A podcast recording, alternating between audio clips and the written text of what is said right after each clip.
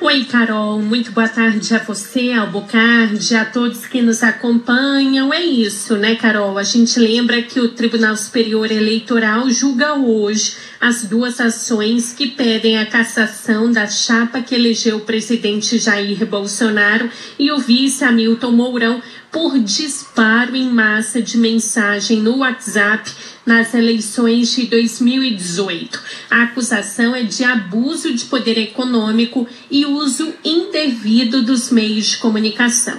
O julgamento começa às 7 horas da noite com sustentações orais do advogado do PT, que é o autor da ação, além da manifestação dos advogados de Bolsonaro e Mourão e do vice-procurador-geral eleitoral Paulo Gonet, que é o representante do Ministério Público Eleitoral. O primeiro a votar será o relator, o ministro Luiz Felipe Salomão, que fica no cargo de corregedor geral eleitoral só até sexta-feira, porque é o prazo que termina o mandato dele. Só que, Carol, não está descartado um eventual pedido de vista, o que poderia paralisar o julgamento. Carol. Agora, Isa, qual é a expectativa então para esse julgamento, hein? Olha, Carol, eu conversei com alguns interlocutores aí dos ministros e entre eles a tendência de que o Tribunal Superior Eleitoral julgue improcedente as duas ações contra a chapa Bolsonaro-Mourão.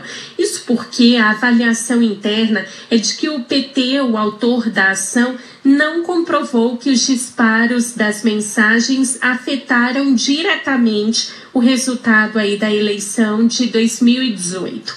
Um outro ponto, Carol, é que há um ano praticamente aí das próximas eleições, eles entendem não fazer sentido caçar a chapa agora, o que acarretaria aí numa eleição indireta no Congresso para cumprir o restante do mandato. Bom, o jurista e ex-ministro do Superior Tribunal de Justiça, Gilson Dipp, considera que faltando pouco para as eleições de 2022, o judiciário deve interferir o mínimo possível. Vamos ouvi-lo.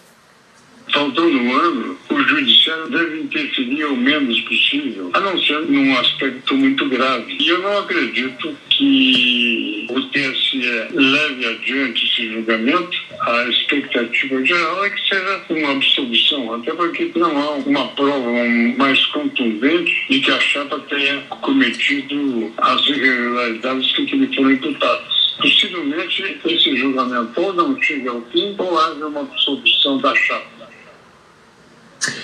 Além disso, Carol, os ministros também levam em consideração a manifestação do Ministério Público Eleitoral, que no dia 14 de outubro se manifestou pela rejeição das ações, porque considerou que o disparo dessas mensagens não afetou diretamente o resultado das eleições e, portanto, não houve desequilíbrio na eleição, de acordo com o Ministério Público Eleitoral.